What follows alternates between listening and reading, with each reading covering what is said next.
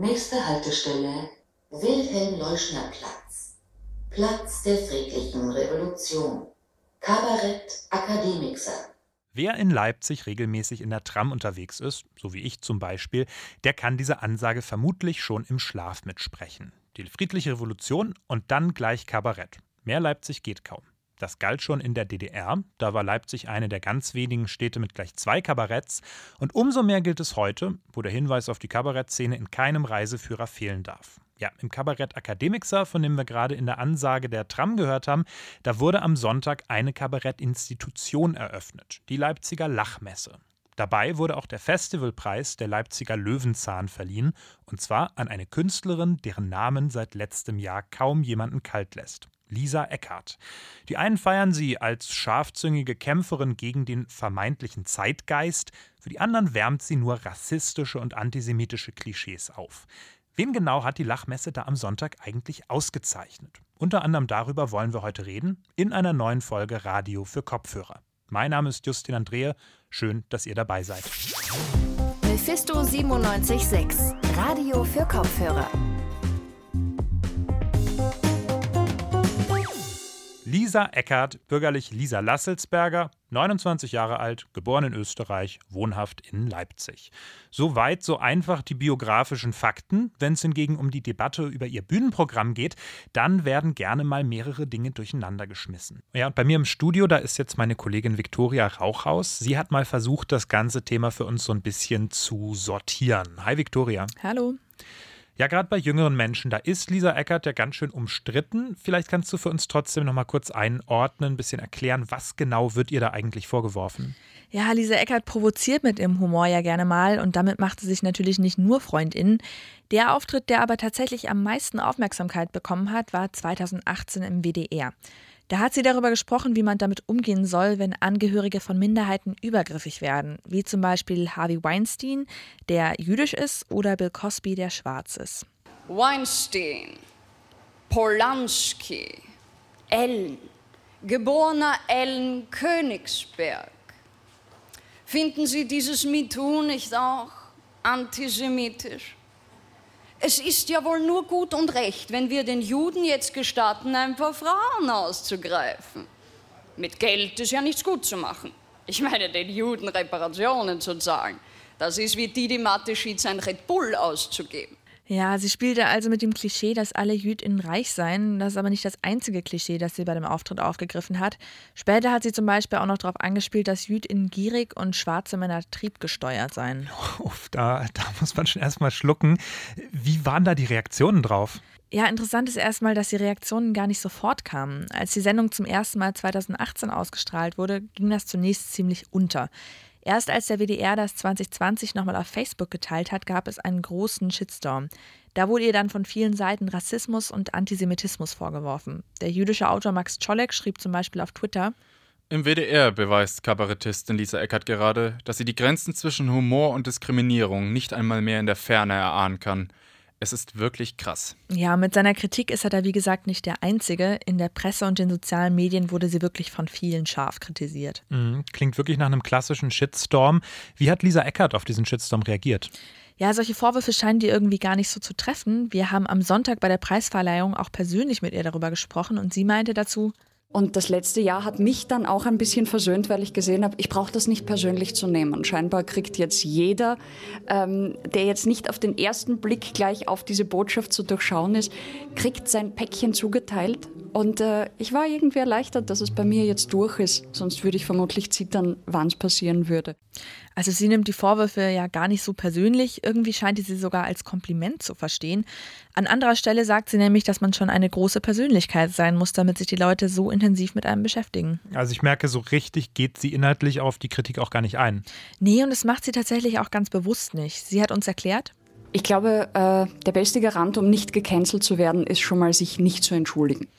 Wer sie aber tatsächlich auch inhaltlich verteidigt hat, war der WDR. Der hat auf Anfrage des evangelischen Pressedienstes gesagt, die Künstlerin hatte ein hochaktuelles, für Satire naheliegendes Thema gewählt und dabei Vorurteile gegenüber Juden, People of Color, Homosexuellen, Transgendern und Menschen mit Behinderungen aufgegriffen, um genau diese Vorurteile schonungslos zu entlarven. Ja, aber ob sie die Vorurteile dann tatsächlich auch entlarvt oder einfach nur reproduziert, ist umstritten. In einem Kommentar in der Zeit heißt es zum Beispiel, sie würde einfach nur, Zitat, antisemitische Klischees für schale Witze ausschlachten. Wenn ich mich richtig erinnere, war das dann ja aber nicht der einzige Skandal um Lisa Eckert. Das Ganze hat dann nochmal relativ hohe Wellen geschlagen bei einem Literaturfestival, oder? Genau, 2020 war sie zum Harbourfront Literaturfestival in Hamburg eingeladen, wo sie aus ihrem Roman Oh Mama lesen sollte. Sie wurde dort aber dann wieder ausgeladen, angeblich weil es Drohnen gab und die Sicherheit der Veranstaltung nicht gewährleistet werden konnte. Später kam dann aber raus, dass es gar keine Drohungen gab, sondern lediglich Warnungen aus der Nachbarschaft, dass es Störungen geben könnte. Und da sprechen dann viele von Cancel Culture. Ist denn da was dran, deiner Sicht nach? Kann man bei Lisa Eckert wirklich davon sprechen, dass sie sozusagen gecancelt wurde? Also Cancel Culture ist natürlich ein großes, schwieriges Thema. Das kann man jetzt gar nicht so einfach in ein paar Sätzen beantworten. Ich habe jetzt aber nicht wirklich den Eindruck, dass ihr der Shitstorm geschadet hat. Sie wird ja weiterhin geradezu mit Preisen überhäuft und zuletzt eben auch mit dem Leipziger Löwenzahn. Das sagt meine Kollegin Viktoria Rauchhaus. Danke dir, Viktoria, für diesen Überblick. Ja, gerne. Ja, und die Preisverleihung, die ist ein gutes Stichwort. Meine Kollegin Alina Eckelmann, die war nämlich am Sonntag bei der Preisverleihung dabei und hat dort nicht nur mit Lisa Eckert selbst gesprochen, sondern auch mit ihren Fans. Welche Eindrücke sie da gesammelt hat, das hören wir jetzt. Kupfergasse gegen 18 Uhr. Ich blicke auf, als ich Stiefel auf der Straße klacken höre. Eine zierliche Person kommt mir entgegen, in weißen Absatzschuhen, einem weißen Mantel und schwarzen Kopfhörern über den Ohren. Ich brauche ein paar Sekunden, bis ich erkenne, wer da gerade an mir vorbeispaziert ist. Lisa Eckert. Sie bekommt heute bei der Eröffnung der Lachmesse den Leipziger Löwenzahn verliehen. Vereinzelt folgen ihr schon Gäste ins Kabarett Akademixer. Auch ich gehe die Stufen hinunter ins Kellerlokal. Unten angekommen fühlt man sich wie in einer Kneipe. Holzvertäfelung an den Wänden und schummriges Licht. Einige Dutzend Menschen haben sich schon versammelt, die meisten schätzungsweise zwischen 50 und 70 und ausschließlich weiß. Manche schwirren hin und her, andere haben sich an den Tischen niedergelassen. Sie genießen Getränke, diskutieren in kleinen Grüppchen oder stehen an der Bar an und alle warten auf das Programm von Lisa Eckert. Die Debatte um ihren Auftritt beim WDR habe ich verfolgt. In meinem persönlichen Umfeld ist die Meinung dazu klar. Fast alle empfinden ihr Programm als rassistisch und antisemitisch. Das macht mich neugierig. Haben die Menschen hier denn gar nichts von der Kontroverse um die Künstlerin mitbekommen? Was fasziniert sie so an Lisa Eckert? Ich möchte versuchen, diese Menschen zu verstehen. Diese Fragen will ich zuerst der Protagonistin selbst stellen. Ich löse mich für einen Augenblick von den BesucherInnen und treffe Lisa Eckert in ihrer Garderobe. Sie kommt gerade aus der Maske und wir setzen uns an einen Holztisch, der beladen ist mit Snacks. Wir kommen ins Gespräch. Lisa Eckerts Tonfall ist glatt, aber durchaus freundlich. Auf meine Frage, wie sie sich ihren eigenen Erfolg erklärt, kommt auch sie ins Stocken. Letztlich, ich, ich, ich kann es nicht, ähm, nicht genau sagen. Wahrscheinlich ist es ähm, bei vielen dann doch äh, das freizügige Outfit. gepaart mit äh, einem gewissen sprachlichen Anspruch. Ihr Erfolg nur eine Frage der Form, nicht des Inhalts? Ich hake nach. Eckert meint, dass in Zeiten von klar formulierten Botschaften gerade die Uneindeutigkeit ihres Programms gut ankomme. Und ich weiß teilweise überhaupt nicht, was meine Botschaft ist. Und das genieße ich selbst und wahrscheinlich auch das Publikum, ähm, das nicht etwas wirklich klein gehäckselt vorgesetzt bekommt, aus lauter Angst missverstanden zu werden. Das Risiko muss man eben eingehen. Aber dann hat man selbst und die Leute haben, glaube ich, großen Spaß, weil ich sie auch nicht für unmündig erkläre, dass sie sich selbst ihren Reim auf die Dinge machen. Anstatt Vermutungen anzustellen, möchte ich lieber klare Antworten. Während sich Eckert zurückzieht, habe ich Zeit, mit den Leuten im Foyer ins Gespräch zu kommen. Warum möchten Sie Lisa Eckerts Programm sehen?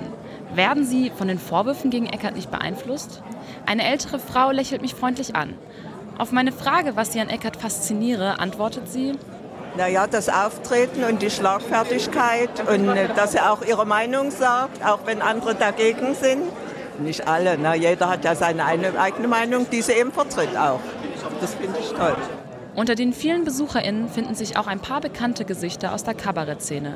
Anke Geisler, ebenfalls Kabarettistin, spricht mit mir bereitwillig über Eckert. Sie ist ja auch zum Teil unverschämt und sie ist vor allem politisch unkorrekt, was ich großartig finde in dieser äh, angestrebt politisch korrekten Zeit. Und äh, ja, kritisiert oder ja, nimmt das aufs Korn, womit wir jetzt gerade zu tun haben. Und da hat sie eigentlich immer total den Finger drauf. Aha, diese Grenzüberschreitungen scheinen also genau ein Grund zu sein, dass sich die Anwesenden für diese Eckerts Humor begeistern.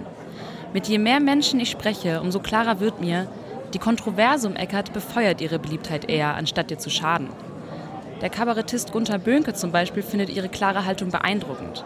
Seiner Meinung nach nimmt Eckert Positionen ein, die heute nicht mehr in sind. Dass man also nicht der Ideologie sozusagen den Raum gibt, sondern dem gesunden Menschenverstand. Das habe ich noch nie von so einem jungen äh, Menschen gehört. Mit dieser Einstellung ist Böhnke nicht alleine. Ich höre ausschließlich Positives über Eckerts Inhalte. Ich spreche einen weiteren Besucher an, einen älteren Mann mit Bart. Er ist extra aus Mecklenburg-Vorpommern gekommen, um Eckert zu sehen. Für die Kritik an ihr hat er nur Unverständnis. Und ich finde ja traurig, dass sie, ich weiß nicht, wie das zu Neudeutsch heißt, dass sie versucht wird, raus, rausgedrängt zu werden. Das finde ich am traurigsten. Ja, die hat ganz schön viel ähm, schlechte Presse auf jeden Fall gekriegt und das können Sie gar nicht verstehen? Das kann ich gar nicht verstehen, weil sie, weil sie auf ihre Art und Weise die Wahrheit sagt. Nach diesem letzten Gespräch bewegt sich die Menge vom Foyer in den Kabarettsaal. Die Stuhlreihen fühlen sich schnell, etwas mehr als 200 Menschen blicken erwartungsvoll auf die Bühne. Eine poppige Vorband versucht, für Stimmung zu sorgen.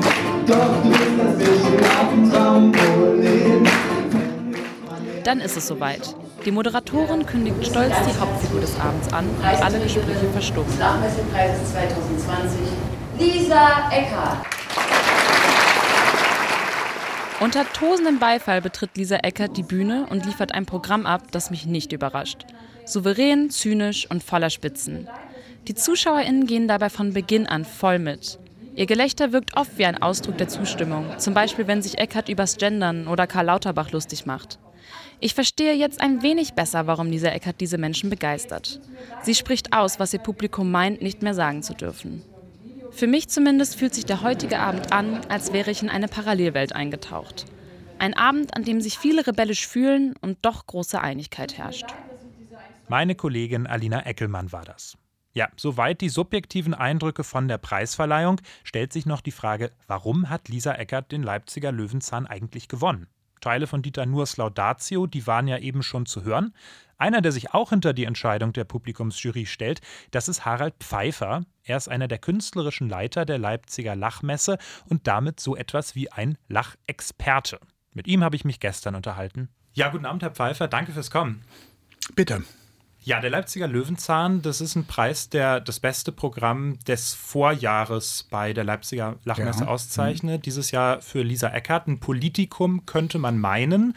Sie haben schon ein Vorgespräch mit einem Redakteur von uns geführt und haben da gesagt, für sie ist es gar nicht so sehr ein Politikum, für sie wird da einfach Qualität gewürdigt.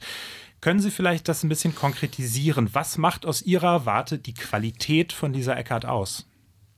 Naja, die Lisa Eckert ist ja nun in der äh, weiteren Öffentlichkeit bekannt geworden durch äh, einen Zoff äh, und einem Vorwurf äh, des Antisemitismus. Und da muss ich sagen, erstmal war dieses Zitat, soweit ich weiß, drei Jahre vorher schon gefallen. Da hätten die Hellen schon früher hell sein dürfen oder können. Und zum anderen äh, ist das ganz Gefährliche, weil in der Gesellschaft, in dieser Gesellschaft, die dann immer auf die Barrikaden gehen, Ironie überhaupt keine Rolle spielen. Und Ironie ist eigentlich das, dass man das sagt, was man eigentlich nicht meint und hat im Grunde dann die Lösung des Problems nicht selber auf der Bühne gemacht. Alle sagen dort, die sollen nicht Schulmeistern, die Kabarettisten. Und da, äh, äh, da lenken die das Problem oder die Lösung des Problems ins Publikum. Und das heißt, mach mal dein Vers selber drauf und wenn du Moral hast, kommst du auf die gleiche Meinung wie ich. Jetzt ist Ironie das eine. Gleichzeitig gibt es Kritikerinnen und Kritiker, die sagen würden, es ist eigentlich kein Verballhornen von rassistischen, von antisemitischen Positionen, sondern es ist eher ein Reproduzieren. Also es gibt zum Beispiel betroffene jüdische Autoren wie zum Beispiel Max Czolek, die sagen, sie fühlen sich selber einfach beleidigt von so Sätzen wie, den Juden geht es gar nicht ums Geld, ihnen geht es um die Weiber, deshalb brauchen sie das Geld. Als Gegenposition wird dann ja gerne angeführt, Satire darf alles. Berühmter Satz von Kurt Tucholsky. Haben Sie persönlich eine Position zu diesem Satz? Darf Satire alles? Ja, Satire darf prinzipiell alles und Satire ist ja auch eine Form der Verantwortung, nämlich eine Verantwortung für die Gesellschaft. Da würde ich sagen, da ist hier und da ein bisschen Beißhemmung auch angebracht und das beobachtet man gerade eben bei den großen Satirikern immer, dass sie nicht gnadenlos sind, sondern gezielt. Jetzt ist das Dürfen das eine. Die andere Frage ist natürlich auch, was soll Satire? Sie haben es gerade schon gesagt, Satire soll gezielt sein. Da gibt es ja die Auffassung, dass Satire zum Beispiel nach oben treten soll, dass sie so ein bisschen die Reichen und Mächtigen das Fürchten lehren soll. Andere würden vielleicht wieder sagen, Stichwort Lachmesse, nein, es geht ums Lachen, es geht um Komik einfach. Und wie die hergestellt wird, ist relativ wurscht. Haben Sie da eine Position? Wie politisch darf, wie politisch soll Satire sein? Nee, also das sind zwei unterschiedliche Sachen. Also das Lachen ist ja eine Reaktion darauf, dass meinethalben der Groschen gefallen ist. Man kann auch als Verlegenheit lachen, weil man mit dem Ding, was man gerade gehört hat, nicht umgehen kann. Und äh, es gibt auch äh, Witze, die so entwaffnend sind, äh, die, die einfach ein Lachen nach sich ziehen, ohne dass man sich dagegen wehren kann. Es gibt also ein Lachen der verschiedenen Art und das ist im Prinzip ja auch das, was Lachmesser abbilden will, nämlich die verschiedenen Arten des Lachens auslösen. Und die andere Seite, Satire, wie politisch Satire äh, sein darf, das ist eigentlich die Frage, wie politisch darf Kunst sein. Und da wird es ganz gefährlich. Wenn man nämlich äh, der Kunst abspricht, politisch zu sein, dann sind wir relativ weit rechts. Und äh, ich will einfach mal sagen, wenn ich heiter beschreibe, wie zwei Menschen miteinander hinkommen oder nicht hinkommen, ist das, wenn man es genau sieht und wenn man genau beschreibt, eigentlich auch immer äh, eine gesellschaftliche Frage. Und insofern ist notgedrungen Kunst immer über die Bande gespielt oder direkt, also politisch. Und das gilt für die Satire äh, besonders, weil das ja die Zuspitzung der, äh, der Weltbetrachtung, eine Zuspitzung der Weltbetrachtung ist. Und insofern, da denke ich, äh, muss man denen alles gestatten.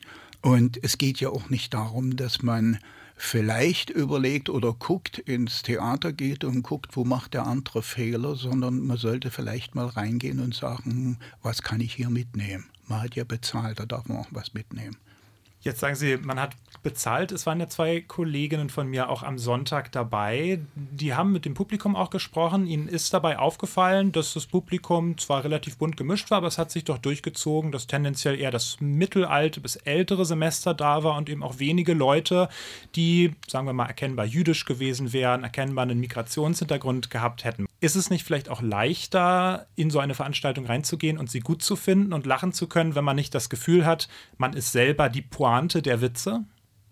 Äh, wohl sicher nicht. Also normalerweise ist die Krux des Kabaretts schon immer gewesen, dass im Kabarettkeller, wie in diesem Fall im Akademikerkeller, immer Gleichgesinnte aufeinandertreffen. Diejenigen, die es eigentlich treffen sollten, die, die sind gar nicht da. Das ist ein bisschen äh, der, der, der, Pferdefuß am Kabarett, aber das ist seit eh und je schon so praktiziert worden und es verirrt sich immer einer, denn äh, genug Beschwerden gibt es ja. Herr Pfeiffer, ganz herzlichen Dank für das Gespräch. Bitte. Ja, ein Thema, viele Perspektiven. Was nehme ich persönlich aus der Recherche zu dieser Folge mit? Zum Beispiel, dass ich persönlich in diesem Leben wahrscheinlich kein Lisa Eckert-Fan mehr werde, aber auch, dass es nicht schaden kann, Leuten zuzuhören, die das vielleicht ganz anders sehen. So oder so, wir sind am Ende der heutigen Folge Radio für Kopfhörer angekommen. Ich bedanke mich ganz herzlich bei Alina Eckelmann, bei Tizian Glaser und bei Viktoria Rauchhaus. Sie waren an der heutigen Folge beteiligt. Wenn ihr nicht genug von uns bekommen könnt, dann schaut gerne mal vorbei auf unseren Social Media Kanälen, auf Instagram, auf Twitter, da findet ihr uns unter Mephisto976 oder direkt auf unserer Website radiomephisto.de mit vielen spannenden Artikeln. Den nächsten Podcast, den gibt es wie gewohnt am Freitag. Bis dahin, mein Name ist Justin Andrehe. Auf Wiederhören. Mephisto 976, Radio für Kopfhörer.